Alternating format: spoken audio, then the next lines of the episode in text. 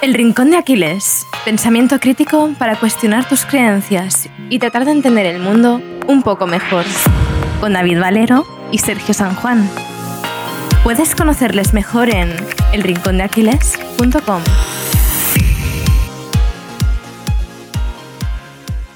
Bueno, Marina, bienvenida, lo primero. Y lo Muchísimas segundo, gracias. preguntarte un poquito, ya que vamos a hablar de historias, que nos cuentes la tuya para empezar así a romper el hielo. ¿Quién es Marina Díaz? Nací un día de mayo de... No, hombre. Yo soy Marina Díaz, efectivamente, soy escritora y, y psicóloga. Estudié psicología en Granada, luego me formé como psicóloga clínica mediante el PIR, que la mayoría de la gente en España conoce el MIR de los médicos, es la manera de especializarse en el sistema público de salud. Algunos no saben que existe también un PIR para los psicólogos, para ser psicóloga clínica. Entonces yo hice eso, son cuatro años de formación. Después de eso hice un máster en terapias contextuales, de las cuales la más conocida es ACT, que es la terapia aceptación y compromiso, en la que estoy especializada. Y ahora mismo llevo una web que es Psicosupervivencia, en la que ofrezco mm, formaciones, experiencias formativas, generalmente virtuales, también físicas, em, para ayudar a la gente sobre todo a mm, llevarse mejor con su mente, llevarse mejor con sus emociones, integrarlas sin luchar con ellas y sobre todo, sobre todo, actuar en dirección a lo que les importa y pasar a la acción, que es una frase que últimamente se ha quedado como un poco manida, pero que para mí sigue siendo muy significativa porque creo que al final esa acción humana es la, la esencia de la vida y es lo que a mí más me gusta trabajar. Y espera, que se me olvida la parte de escritora, que he empezado con la parte de psicóloga, que es la que me da de comer, pero luego está la parte de, escritora. Siempre me ha gustado muchísimo escribir desde que era pequeñita. Tengo una novela autopublicada con un éxito escaso, pachucho tirando a mal, pero bueno, bien, no, ahí va, ahí va, se, se va vendiendo, pero reconozco que no soy JK Rowling, lo admito, pero estamos en proceso, ahora mismo estoy editando mi segunda novela y bueno, mi idea es seguir escribiendo novelas hasta que alguna sí que, que pegue el pelotazo, así que confío en llegar ahí. Oye, Marina, nos has contado muchísima información en muy poco tiempo. Vamos a intentar profundizar un poquito me, en cada una de esas, pasado. de esas fases. Pero bueno, ya tenemos el contexto y ya sabemos quién es Marina Díaz. Y a mí me gustaría empezar por el principio, ¿no? ¿De dónde nace o cuándo nace ese interés por la psicología? Es eh, curioso porque mi interés por la psicología, por la psicología nació de la escritura. Es, es una paradoja y extraña. Eh, porque yo cuando tenía 17, 18 me uní a un taller de escritura creativa en Málaga, de donde yo soy, y entre los libros que nos recomendaban para leer, nos recomendaron algunos de psicología y concretamente algunos de Eric Fromm. Y yo me puse a leerme El miedo a la libertad. Yo ya me había leído de él El arte de amar y me puse a leer El miedo a la libertad y recuerdo que me impactó muchísimo que en ese momento la, el pensamiento que yo tuve como muy claro fue, no hay nada en esta vida más interesante o que merezca más la pena estudiar que la mente humana, porque esto es lo que somos nosotros, ¿no? Esto es lo que hay dentro de nosotros y cómo funcionamos y cómo trabajamos. Me pareció fascinante. ¿Qué pasa? Que yo hasta entonces mi plan de vida había sido estudiar periodismo y lo tenía de estas cosas que lo dices cuando eres pequeñita y que vas a ser periodista, periodista, periodista. Y entonces pues como que a última hora, esto fue mm, literalmente después de selectividad. Yo estaba a punto de echar la, prescripción, ¿no? Y a última hora pensé, no, mm, la primera intención en la que vale, me meto en periodismo. Y de hecho empecé periodismo en la Universidad Autónoma de Barcelona. Pero enseguida me di cuenta de que aquello no era para mí, que no me molaba. Y eso me afectó mucho mmm, psicológicamente, valga la, la, redundancia. Entonces, como me afectó tanto, me di cuenta de, del inmenso poder que puede tener realmente tu mente sobre ti, de que te puede amargar la vida. Entonces, fue una combinación por ese clásico de los psicólogos lo que quieren es arreglarse a sí mismos. En mi caso, he de reconocer que sucedió lo que no me parece mal, porque yo creo que primero tienes que estar tú bien como psicólogo, si no, no vas a ayudar a nadie. Y en segundo lugar, un interés intelectual muy fuerte por saber cómo funcionamos los humanos, que todavía persiste ese interés y todavía me sigue fascinando. Me acaba de surgir ahora una pregunta mientras hablabas y eso que has dicho, ¿no? De empecé la carrera de psicología un poco para arreglarme a mí mismo, ¿no? ¿Los psicólogos, los psicólogos veis a los psicólogos? Quiero decir, ¿un psicólogo puede, puede a sí mismo autodiagnosticarse y asimismo ofrecerse una especie de terapia? ¿O es como cuando eres fisio, que por mucho que seas fisio, pues es, es mejor que vayas No, a otro fisio, no Para, llega. exacto, no, no te llegas de toda la espalda, ¿no? ¿Cómo, Exacto. ¿Cómo va eso entre psicólogos? Entre psicólogos, obviamente tú como psicólogo puedes ir a terapia. Y yo, de hecho, he ido. Yo he ido a ver a, psicólogos. Lo que sí que es recomendable es que sea tu psicólogo, que no sea tu amigo. Yo, por ejemplo, pues no vería nunca a alguien que ha sido compañero mío en el máster o en la facultad o que... Porque, claro, yo tengo muchos amigos psicólogos. Pues eso, de la residencia, compañeros pires, pues no los vería nunca. No por nada, sino porque si tú eres el psicólogo de alguien, no puedes ser su amigo. Y ese es al final el rol más importante que tú tienes en su vida. Y hay muchos psicólogos, pero hay pocos amigos, ¿no? Entonces, en ese sentido, claro, el psicólogo va al psicólogo. Y, a ver, obviamente tú como psicóloga, por lo menos yo mm, sí siento que tengo más mm, digamos, accesible en mi cabeza conceptos de psicología que a mí me ayudan en mi propia vida cotidiana y yo todo lo que trabajo primero me lo aplico a mí porque además me gusta. Yo soy muy friki del desarrollo personal. A mí me gusta compararme con los bodybuilders en, culturismo, ¿no? Los culturistas que les gusta ver, venga, ¿cómo puedo hacer crecer mis músculos? Pues yo igual, pero como por dentro, ¿no? Venga, ¿cómo puedo desarrollar mis cualidades interiores, ¿no? Me mola a mí eso, me, interesa. Y, mm, y, en ese sentido, pues claro, lo tengo como muy accesible, estoy todo el día trabajando con ello y sí que yo creo que hay cosas de las que probablemente me dé cuenta antes y más rápido que una persona que no ha estudiado psicología. Pero sí que es verdad que hay veces que necesitas a alguien desde fuera, aunque sea para repetirte las mismas cosas que tú ya sabes, pero te las dice otra persona y te llegan de manera distinta y les hacen más caso. Entonces a mí personalmente me ha ayudado mucho. Cuando he ido a ver a otros profesionales me ha ayudado un montón. Y sé de otros amigos psicólogos que, les ha pasado igual. Y otra cosa que nos has contado que también te ha ayudado mucho es tu propio proyecto personal que se llama Psicosupervivencia. Bueno, imagino que tendrás más proyectos, pero ¿cómo surge este proyecto de psicosupervivencia y por qué surge? Este proyecto surge cuando yo llevaba, si no me equivoco, un par de años en, la residencia haciendo el PIR y era mi primera experiencia viendo pacientes, viendo, bueno, sí, pacientes, así en la pública lo de llamarles clientes, eh, pacientes o usuarios normalmente, que a mí usuario me parece como súper feo, me parece como una palabra muy gris, así que bueno, paciente. Y, mm, nada, entonces yo la verdad es que en, en aquel momento me sorprendió mucho el hecho de que mucha gente me parecía que le faltaba como una alfabetización emocional, por así decirlo, como un principio de Pareto psicológico en el que si la gente aprendía un poquito ¿no? de cómo gestionarse a sí mismo, sus emociones, sus pensamientos, hábitos de sueño, eh, manejar la ansiedad, ese tipo de cosas, pues que sus vidas iban a, a mejorar muchísimo. Y entonces de ahí surgió de hecho el nombre, psicosupervivencia, porque al principio era como herramientas para sobrevivir, porque tampoco te hace falta muchísimo más, ¿no? Yo no creo mucho en la optimización al máximo y que todo sea perfecto y que todo esté. Antes de eso, vamos a tener los básicos en su sitio y luego, pues, a, ir, por supuesto, mejorando las cosas que, nos apetezcan, pero para mí, desde el principio, lo fundamental ha sido dar al mayor número de personas posible herramientas básicas, herramientas de supervivencia. Pues súper interesante.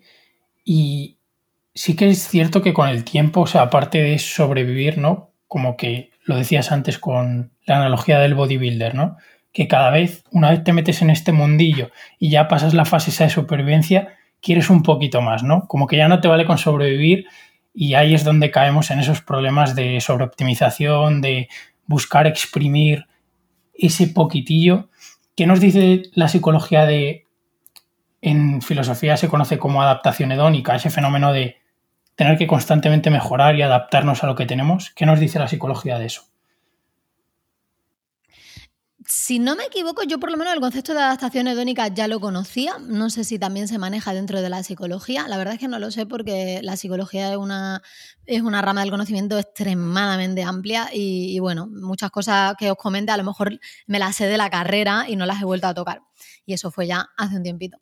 Dicho esto, eh, efectivamente uno puede observar muy claramente y de hecho recuerdo mm, que cuando estudiábamos las emociones, una de las cosas que aprendíamos era las emociones negativas son más intensas y duran más que las emociones positivas. Las emociones positivas terminan antes.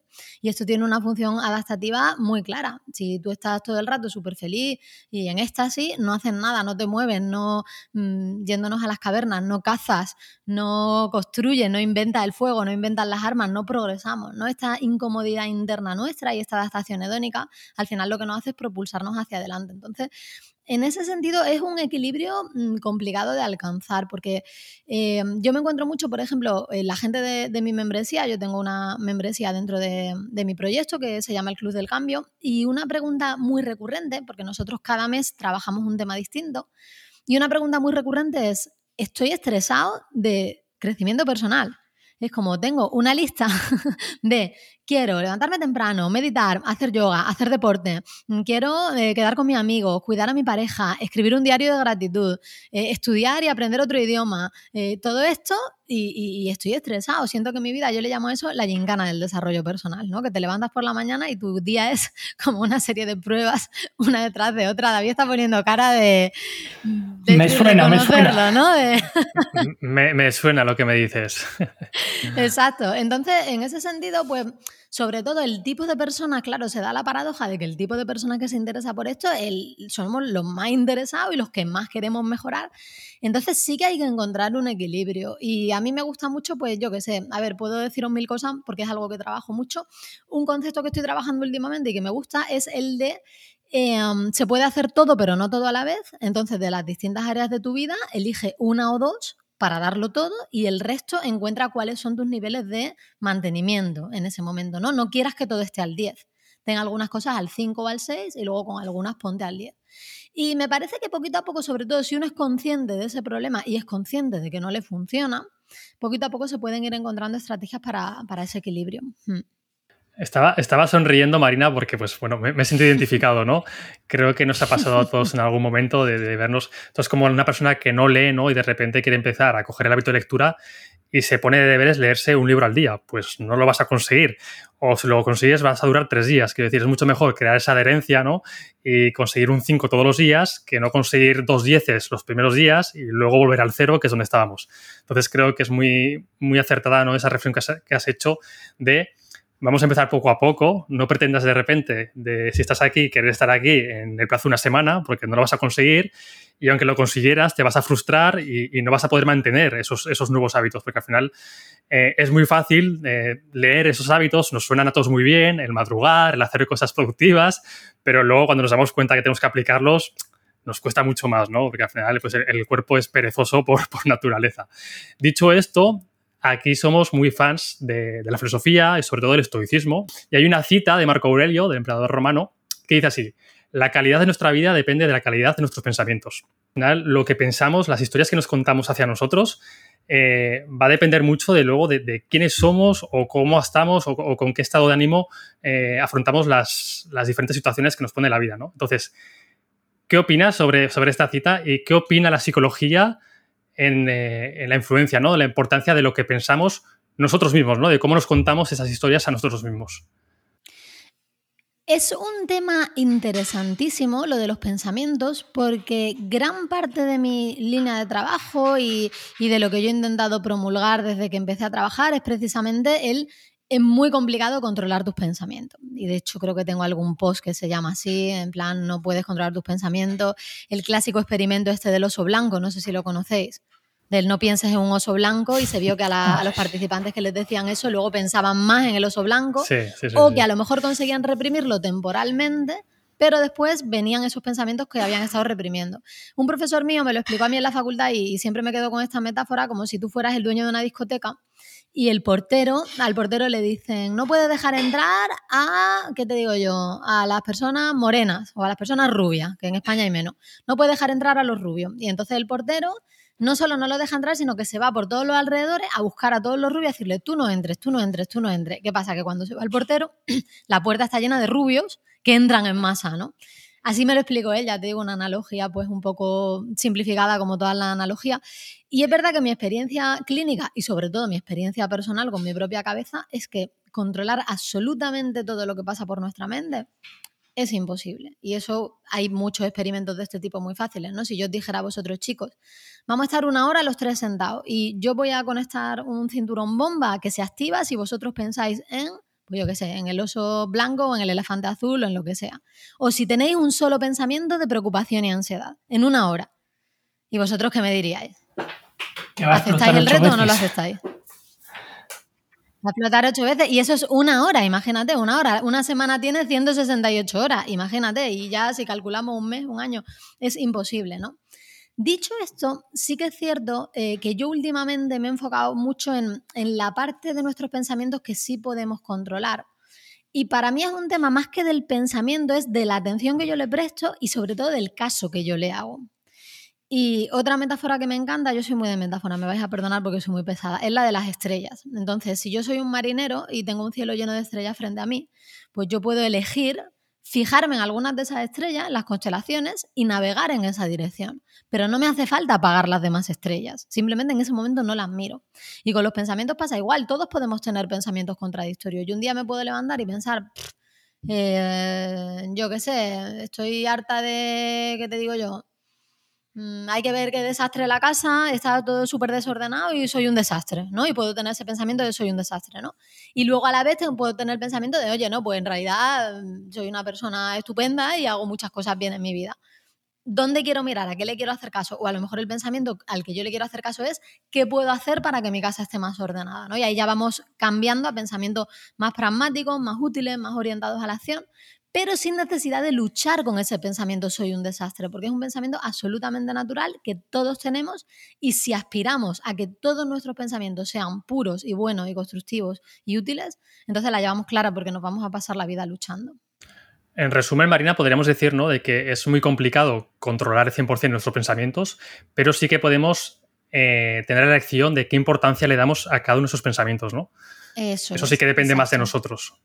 Eso es, exacto. Entonces, en ese sentido sí que se puede hacer mucho trabajo de reencuadrar, de alimentar, de engordar ciertas rutas neuronales nuestras de cuando nos sorprendemos teniendo un determinado pensamiento, en lugar de hacerle caso, observarlo, dejarlo que esté ahí y ver hacia dónde nos podemos orientar. Ese trabajo sí que se puede hacer.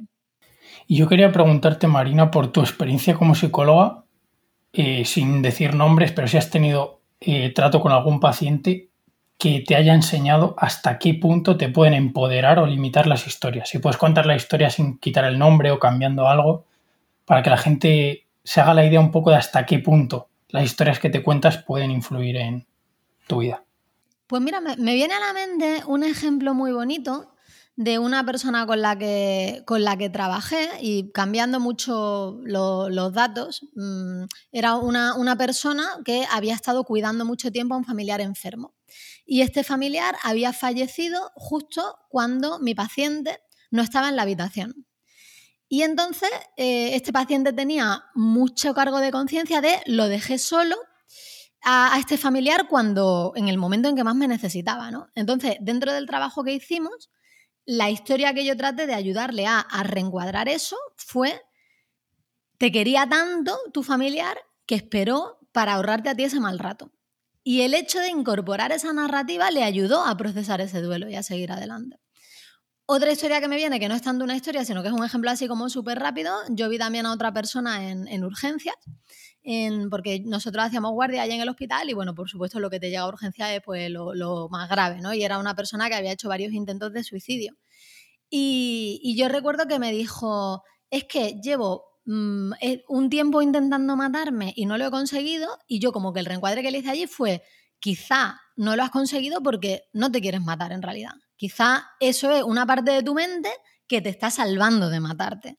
Y como que le hizo mucho clic también. Entonces, estos son dos ejemplos muy pequeñitos, pero esto que se puede hacer con un acontecimiento puntual se puede hacer con toda la historia de tu vida, con todo lo que te ha pasado. Todos nos podemos contar nuestras historias de manera más constructivas y más empoderantes. Y es algo muy, muy potente. Entonces, sabiendo que las historias nos pueden influir tanto, ¿cómo podemos contarnos mejores historias a nosotros? Em, es una muy buena pregunta y es una muy amplia pregunta. Yo diría que, la primera, el primer paso es ver qué historias te estás contando ahora, porque si no sabes qué historias te estás contando ahora, va a ser muy complicado que te cuentes historias mejores, ¿no? Entonces, pues no sé, a lo mejor alguno de vosotros, que llevo yo mucho rato hablando, alguno quiere compartir alguna historia que se cuente y que sienta que no le empodere, no tiene por qué ser algo súper personal, puede ser algo relativo a, yo qué sé, pues al desorden o al al que no se me da bien hacer X o cocinar o lo que sea, no sé, algo así. No sé si os animáis. Pues mira, le, dejo a Sergio, que siempre soy yo el que, el que da mal y el que habla mucho. pues por decir lo que acabas de decir de cocinar, yo me considero, y, es la historia que me cuento ahora que justo me lo has dicho, eh, un cocinero pésimo. O sea, saco la sartén y ya está. Y la olla para cocer macarrones y arroz, si acaso. De ahí no me saques. Como decía una amiga mía en la universidad, decía, la pregunta no es qué hacemos de comer, la pregunta es qué le echamos a la pasta. ¿Y, por, qué crees que, eres, que, no eres buen cocinero? ¿Qué, razón te, das? pues que no le doy la importancia y el tiempo que se merece al acto de cocinar en sí. O sea, que no, que tengo ese tiempo lo uso para otras cosas y, hombre, mi abuela y mi madre cocinan mejor y aprovecho eso también. Claro, en tu caso, fíjate, esta explicación que tú te estás dando ya es bastante empoderante, porque en esa misma explicación podemos identificar vías para actuar y para cambiar esto, ¿no? Imagínate que tu historia es que, me invento, ¿vale? Imagínate que es que cuando tú eras pequeñito en tu casa, eh, siempre, yo qué sé, imagínate, cocinaba, o, imagínate en tu casa, vale, si cocinaba tu madre y le enseñó a cocinar a tu hermano y luego se reían de tu hermano en el colegio. Y entonces tú identificaste ahí que cocinar era de, pues yo qué sé, de débiles y que se reían de él. A lo mejor esa es la historia que tú te estás contando.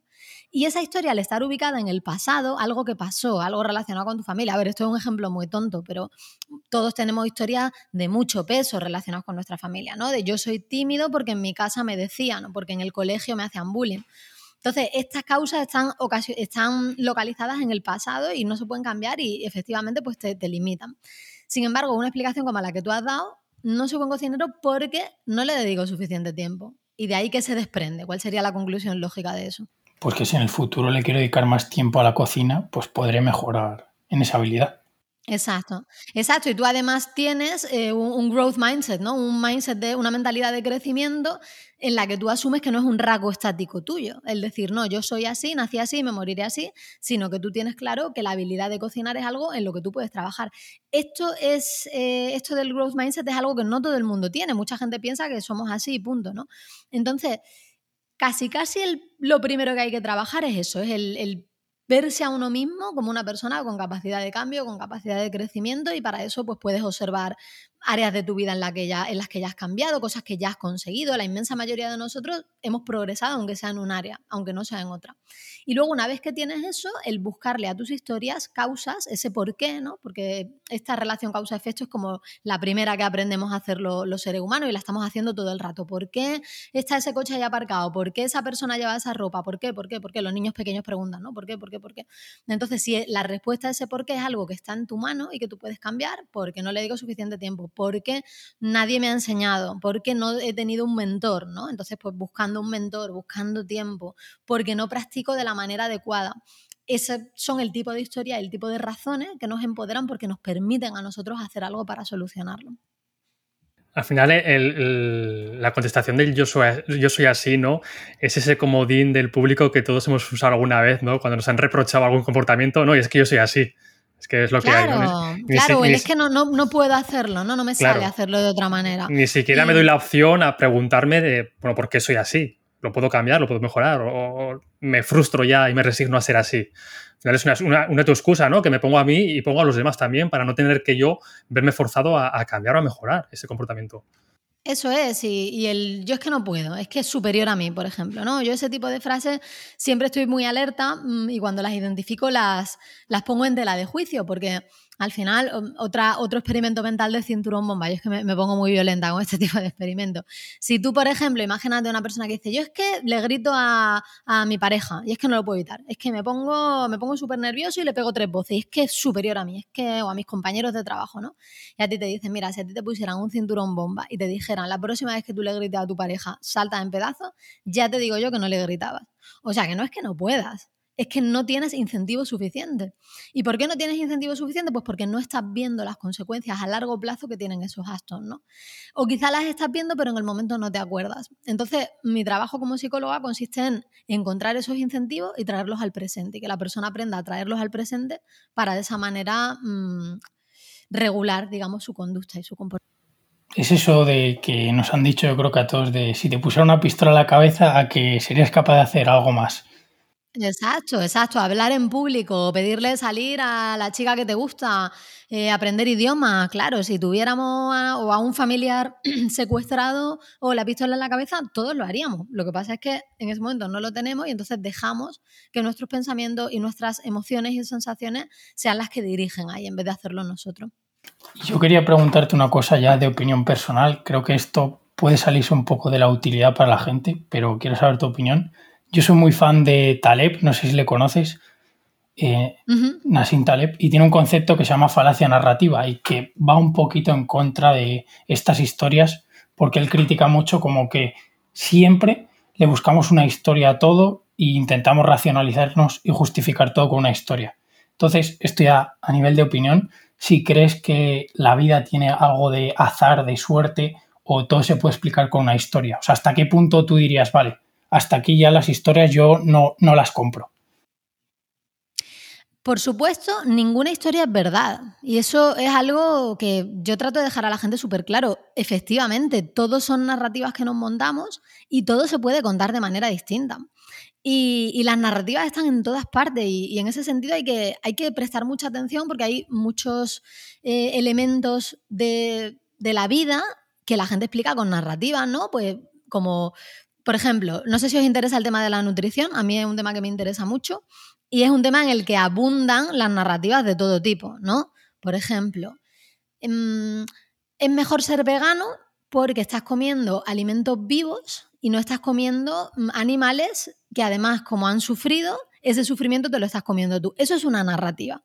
Eso no hay ningún mecanismo ahí neuroquímico que lo explique. De la misma manera, para que no se me enfade los veganos, que si tú dices, no, tienes que ser mm, paleo porque la dieta de nuestros ancestros era la dieta paleo, eso es otra narrativa.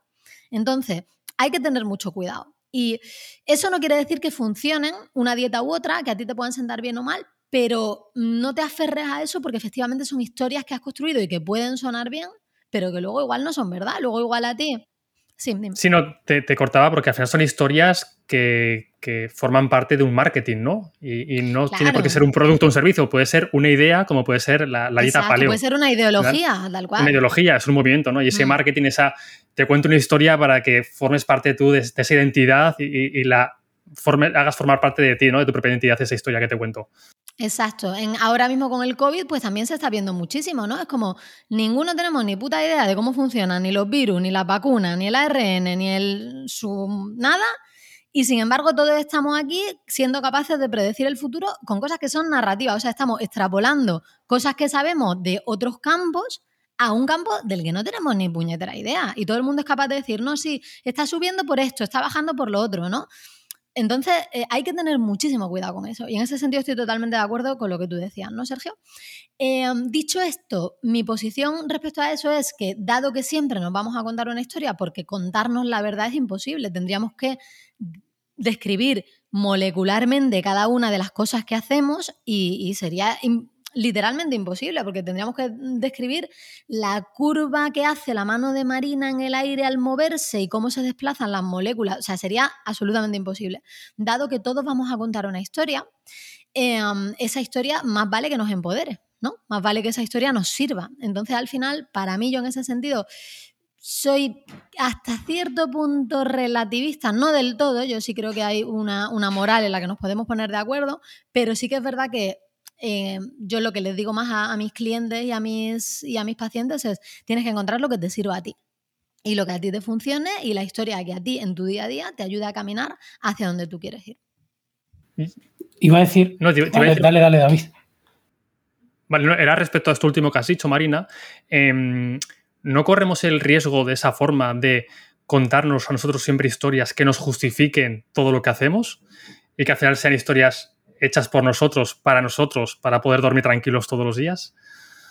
Es una buena pregunta y mi hipótesis y mi experiencia clínica ahí lo que me dicen es que cuando tú no estás trabajando de acuerdo a tus valores y no estás actuando de manera que a ti te haga sentir satisfecho y pleno y vital y, feliz, normalmente eso hace, eso hace que genere un sufrimiento. Entonces no duermes tranquilo por la noche. O sea, continuando un poco con, con ese ejemplo que tú has puesto con esa analogía, no duermes tranquilo por la noche porque eh, tienes, o sea, el, actuar en contra de los valores de uno tiene un coste.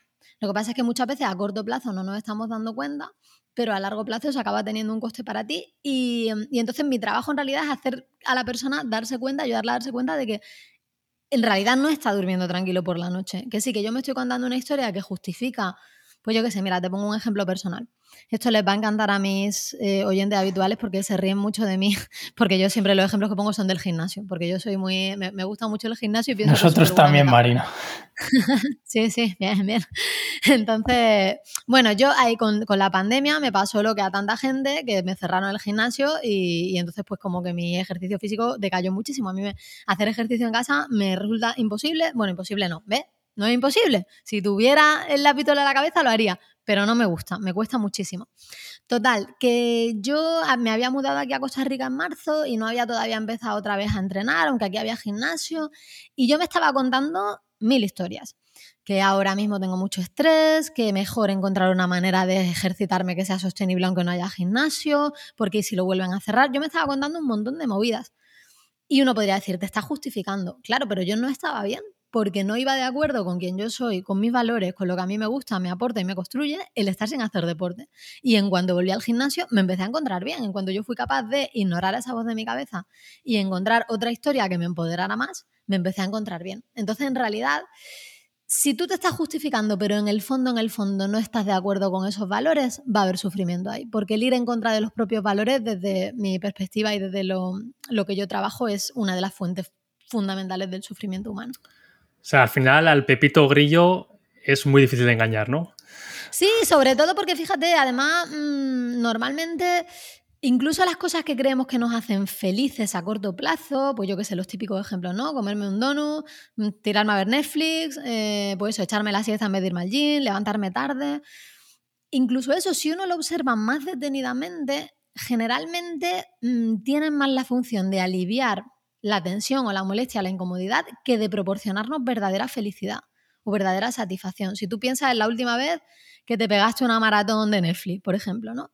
Y terminas un episodio y vas a ver el siguiente y lo que tú estás sintiendo no es alegría y felicidad en tu corazón de ver a tu amada acercándose por las colinas. No, tú estás sintiendo esa tensión de quiero saber qué pasa, es como el mono de la droga, ¿no? Y ver el siguiente episodio alivia eso, pero no te está haciendo a ti un ser humano feliz y pleno y satisfecho. Entonces, cuando vamos mm, muy microscópicamente, pasito a pasito, examinándolo con, el cliente, se da cuenta de que efectivamente es así y entonces ahí es donde encuentras la motivación para cambiar. Cuando tú dices que realmente yo tengo en mi mente la idea de que el maratón de Netflix me hace feliz, pero no es verdad. A mí el maratón de Netflix solo me está sirviendo para quitarme el mono, pero luego enseguida estoy mal otra. Yo voy a decir dos cositas para añadir y ya dejo a David que haga la siguiente pregunta.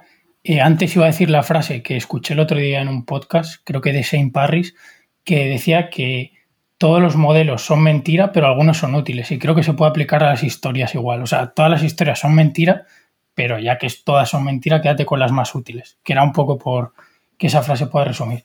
Y luego también quería decirte que al final es, si cada vez te preguntas un por qué y luego a ese, a ese motivo que te das vas a un por qué, como que aumentas la escala temporal, ¿no? Y al final acabas respondiendo el porqué de tu vida, más a escala, a nivel de toda tu vida. O sea, el primer porqué a lo mejor, ¿por qué ves Netflix? Pues porque quiero pasármelo bien. Pero ¿por qué te lo quieres pasar bien con Netflix? Y como que vas diciendo, vale, pues realmente es simplemente para aliviar una tensión, pero me gustaría hacer otra cosa. No sé qué opinas de ese.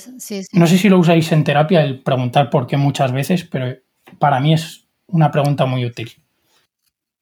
Pues fíjate, eh, uno de los primeros libros que yo me leí cuando estaba haciendo la residencia era un libro sobre entrevista clínica y recuerdo vívidamente que decía, no preguntes por qué. ¿Por qué? Es una pregunta muy agresiva que puede hacer, espérate, espérate, tranquilo, que, hay, un, que, hay un plot twist más adelante, hay un, hay un giro argumental. Y decía eso, que porque era una pregunta como muy invasiva y que entonces era mejor reformularlo, ¿no? Entonces, pues preguntar, ¿y para qué, qué quieres conseguir cuando haces esto? Eh, ¿Cómo te sientes cuando lo haces? Mm, ¿Qué sucede cuando lo haces? No hay un montón de preguntas que se pueden hacer dentro de, dentro de la terapia. Entonces yo durante mucho, mucho tiempo evitaba el por qué como, como la peste, ¿no? Como, como una plaga. Sin embargo, Hace algunos años fui a, una, a un taller con eh, Maybe Sai y. ¿Cómo se llama? Maybe sí. ¿Cómo se llama el marido? Bueno, son los dos creadores de la terapia analítico-funcional, de FAB, que es un tipo de terapia contextual que tiene algunas variaciones. Y una de las cosas que decía ella, no, miento, de hecho eso no lo dijo ella, eso lo dijo otro, otro ponente de allí en la conferencia, que era Matthew Villate, que también es un brillante psicólogo y ha escrito varios libros de ACT y en fin, es, es estupendo. Y él decía que él sí que preguntaba por qué. Y decía, yo pregunto por qué para saber cómo la persona se cuenta sus historias. Yo pregunto por qué para saber eh, la coherencia narrativa de esa persona, cómo está construida y poder desafiarla. Entonces, preguntarse por qué, y yo de hecho, fíjate Sergio, yo te he dicho, ¿por qué crees que eres un mal cocinero? Y te lo he dicho así, ¿por qué? Porque esa es la manera más fácil de descubrir la historia. ¿Es la pregunta más útil que nos podemos hacer? Pues probablemente no. Probablemente sea mucho más útil preguntarnos, vale, ¿qué puedo hacer para cambiar esta situación? ¿Qué consigo cuando hago esto? ¿Para qué lo estoy haciendo? ¿Qué siento antes de hacer esto? Hay otro montón de preguntas, pero ¿por qué es una pregunta útil para identificar esas historias? Y perdona esta charla histórica que te he soltado, pero me parecía una pregunta muy, muy interesante, porque es algo además que, se lo preguntan muchos psicólogos y el tema del por qué, ¿no? Y es como muy tabú, de verdad, es una cosa que muchos psicólogos evitan como la peste, pero que puede tener su función, como todo, todo depende, todo es contexto. En uno de tus mails diarios explicabas la teoría del camping y decías, nuestra tendencia a quedarnos colgados con historias que no van a ninguna parte. Justo estamos hablando un poco sobre este tema también, ¿no? Que el victimismo muchas veces se fundamenta en nuestras propias historias, ¿no? Para, para intentar al menos dormir mejor por las noches. Si estamos atrapados en esa espiral de historias que nos contamos a nosotros mismos para justificarnos eh, todo lo que nos pasa, pues no tenemos trabajo por culpa del gobierno, no tenemos trabajo por culpa de que hay mucho paro, pero al final es todo lo malo que me pasa a mí es por culpa de los demás porque mi jefe es un mal jefe, porque el gobierno es un mal gobierno, porque mi familia eh, no hace X, porque mis amigos no hacen Y, porque mi pareja es así. Y al final yo, el pobrecito, eh, no tiene culpa de nada y pues me va mal porque la galaxia, ¿no? el universo, la, ha cogido conmigo. Muy, famoso, ¿no? Este, este tipo de quejas en la sociedad. ¿Cómo salimos de esta espiral? Y lo más importante, cómo se puede hacer ver a esa persona que está metida en esta espiral de justificaciones que no le llevan a nada. me, ha recordado lo que dices también y, no, no, está súper directamente relacionado, pero lo voy a contar igual porque me parece muy curioso, eh, que también las personas tenemos el, el seco fundamental de atribución, que es que lo que otros hacen mal es por un problema de carácter, pero lo que nosotros hacemos mal está justificado, ¿no? Entonces, por ejemplo, si alguien se salta un semáforo en rojo es porque es un gilipollas y un capullo, pero si me lo salto yo es porque tengo prisa, porque no lo he visto, porque me he despistado, ¿no? Entonces, efectivamente, pues todos tenemos este tipo de sesgo respecto a cómo a las causas que atribuimos, ¿no? Entonces, ¿cómo salimos de ahí? ¿Cómo le hace ver? A ver, yo primero diría, ¿cómo le hace ver a otra persona? Pues no se lo hace ver. Aquí mm, es muy complicado y difícil hacer cambiar a, nadie, entonces lo que tenemos que hacer es mirarnos nosotros a nosotros mismos. Y en ese sentido, ¿cómo, cómo me doy cuenta yo de que yo estoy metido en, esa, en esa espiral? Eso. Que me parece importante matizar, ¿no? Porque en ese sentido hay muchos temas en los cuales la primera pregunta que te hace la gente es, mi amiga, mi primo, mi hermano, eh, le pasa esto, ¿cómo le hago ver? Y es como, quieto paraba ahí porque yo he tenido a gente pagándome literalmente para que le ayudara a cambiar y aún así es súper difícil y les cuesta un montón con que mm, Al yendo final, una persona de, es, de mercadillo, si no está dispuesta a, cambiar, eso es, que al final, como es la cita esta que dice, ¿no? Que, que, el mentor aparece o el maestro aparece cuando el alumno está preparado. Que por mucho que tú le des herramientas y por mucho que tú se lo pongas súper fácil, si esa persona no está en ese momento vital de querer ser más consciente y de querer cambiar a mejor o, a lo que sea, pues poco, poco se puede hacer ahí, ¿no? Tiene que ser de sí mismo. Pero por eso mismo, ¿no? Esa persona que quizás nos está escuchando ahora mismo, a nosotros tres, y se ha visto igual reflejada, ¿no? En plan de, hostia, pues si yo también me estoy quejando de, todo lo que me pasa y, creo que todo lo malo que me pasa es por culpa de este o este o este grupo, pues igual esa persona puede un poco de, quizás despertar esa conciencia o empezar a despertar esa conciencia y ver que realmente esa historia que se está contando a sí misma de, víctima, pues visto desde fuera, desde otro prisma, pues igual no es como piensa que, es él, ¿no? Esa persona. Sí, eh, para mí el, primer paso es saber qué historias te cuenta tu mente, porque la mayoría de nosotros estamos tan pegados a lo que nos dice la mente, tan fusionados, sería el, término técnico, eh, que no, no vemos más allá. Entonces, preguntarte qué me está diciendo mi mente.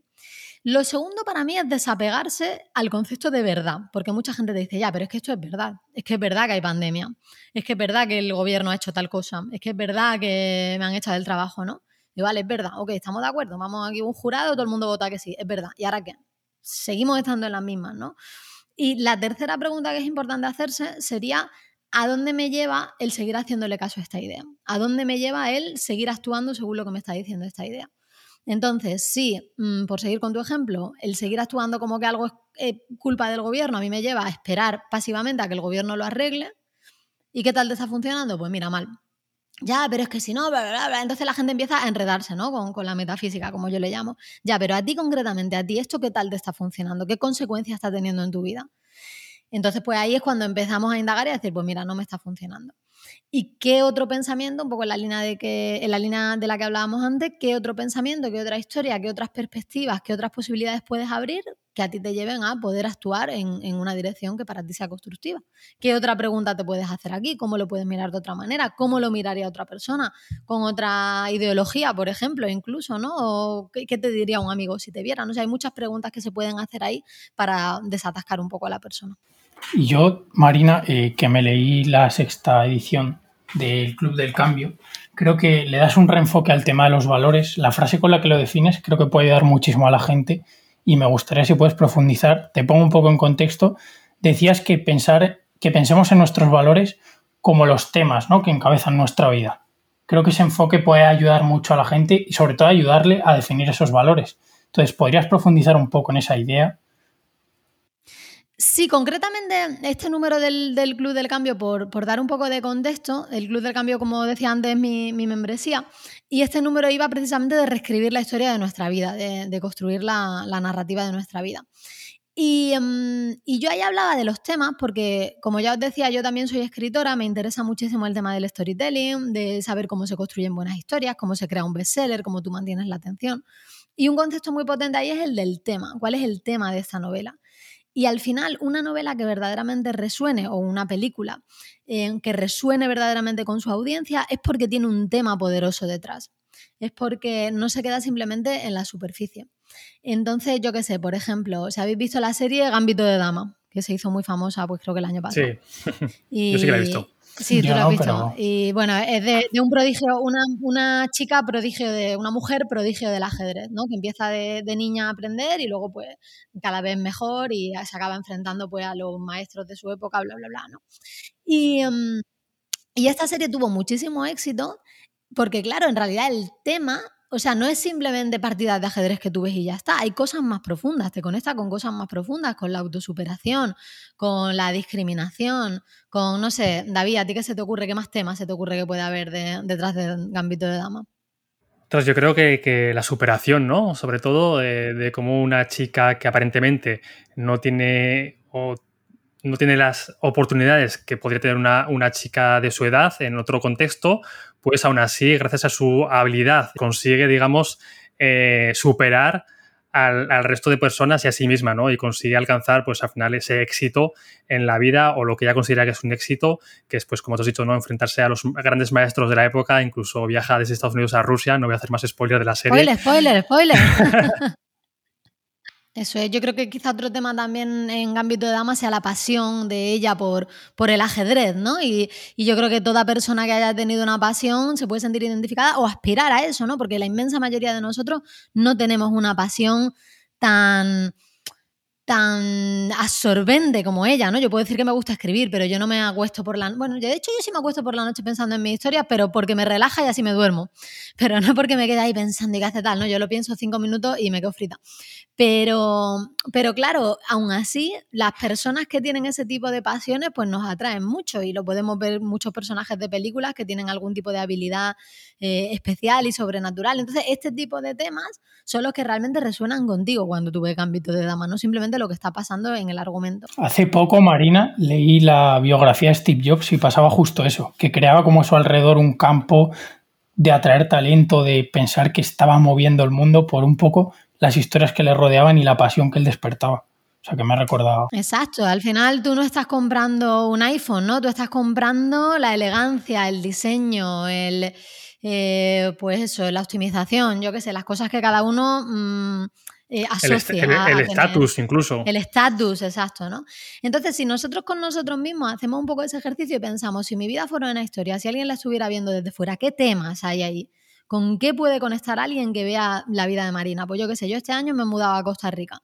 Pues puede ser una historia de aventura, ¿no? De crecimiento, de enfrentarse a lo desconocido, de superar mis propios miedos o mis retos.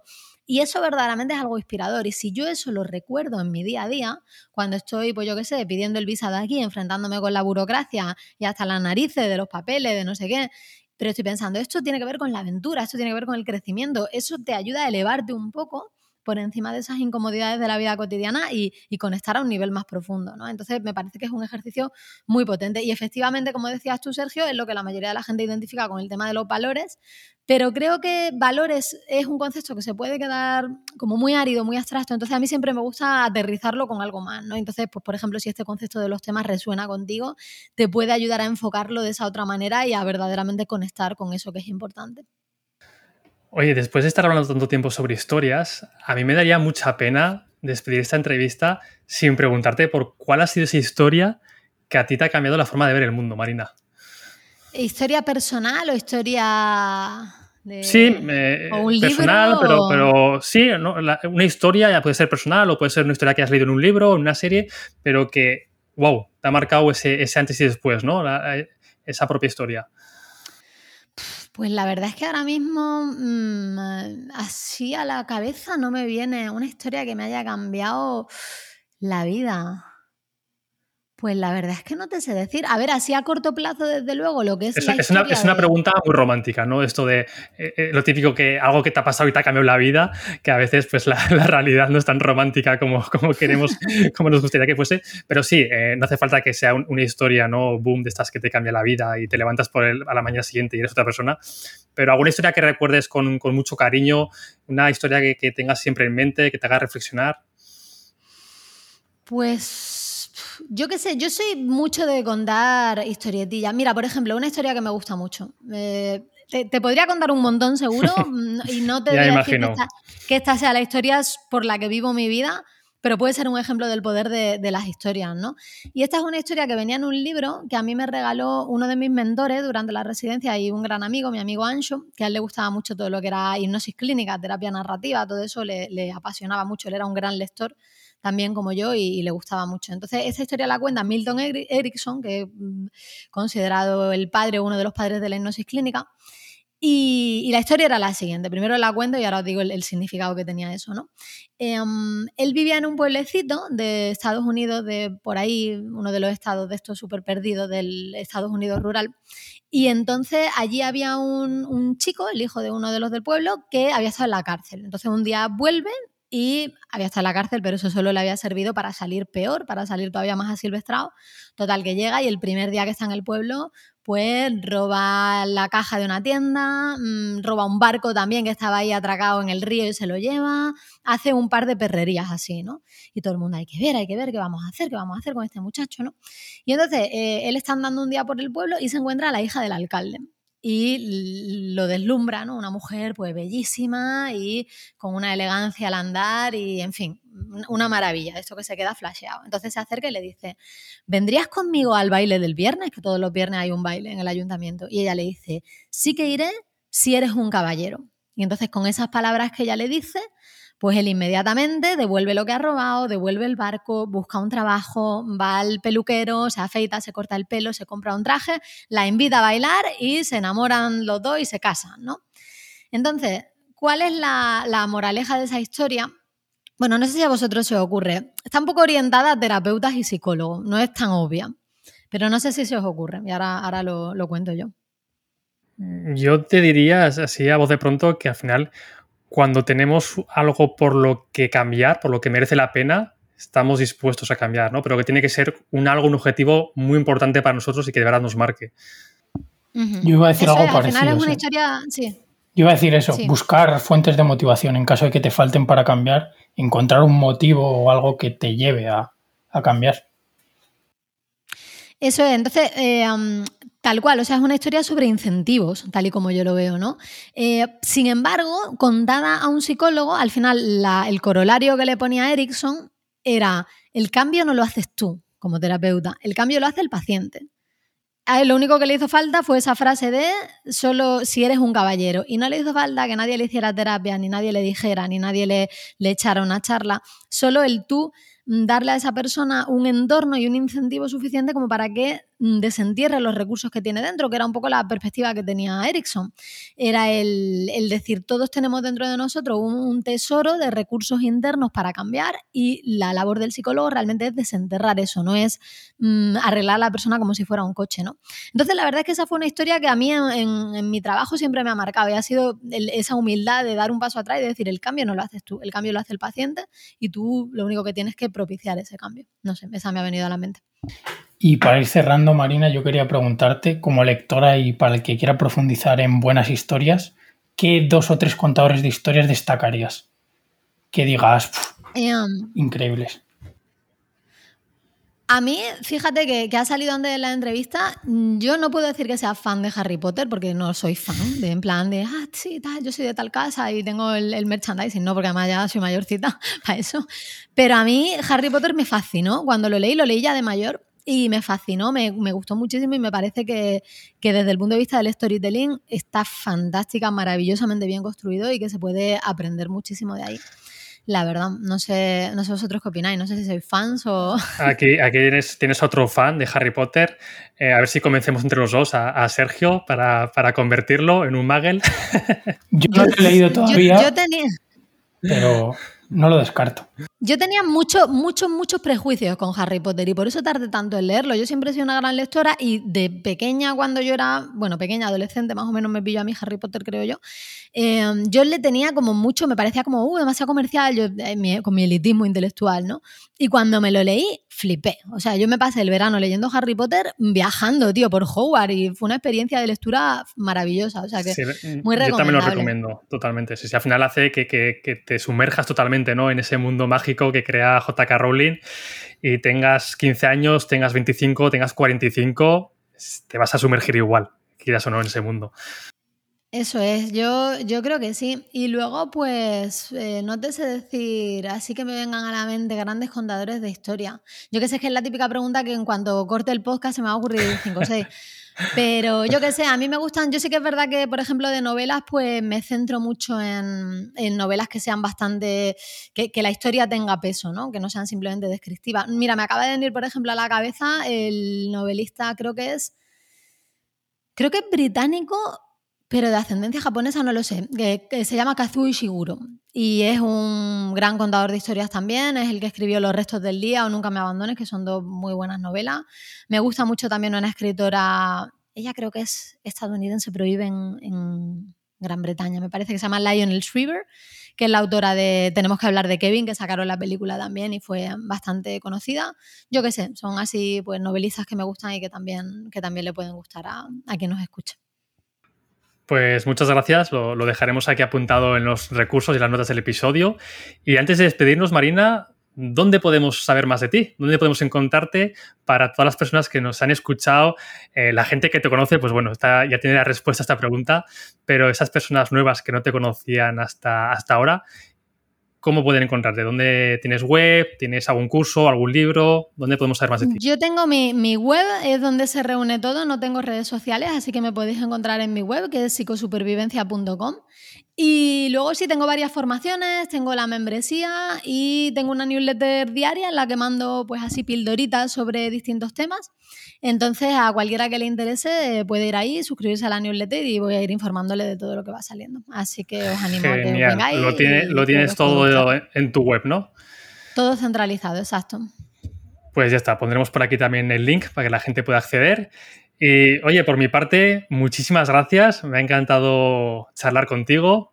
Así que, bueno, pues agradecerte que te hayas pasado por nuestro pequeño rincón. Yo igual y recomendar, recomendar la newsletter también, que yo la he consumido y te va dando ahí pequeñas historias y vas aprendiendo psicología a través de las historias. Y creo que es un ejemplo del poder de las historias, tu propia newsletter.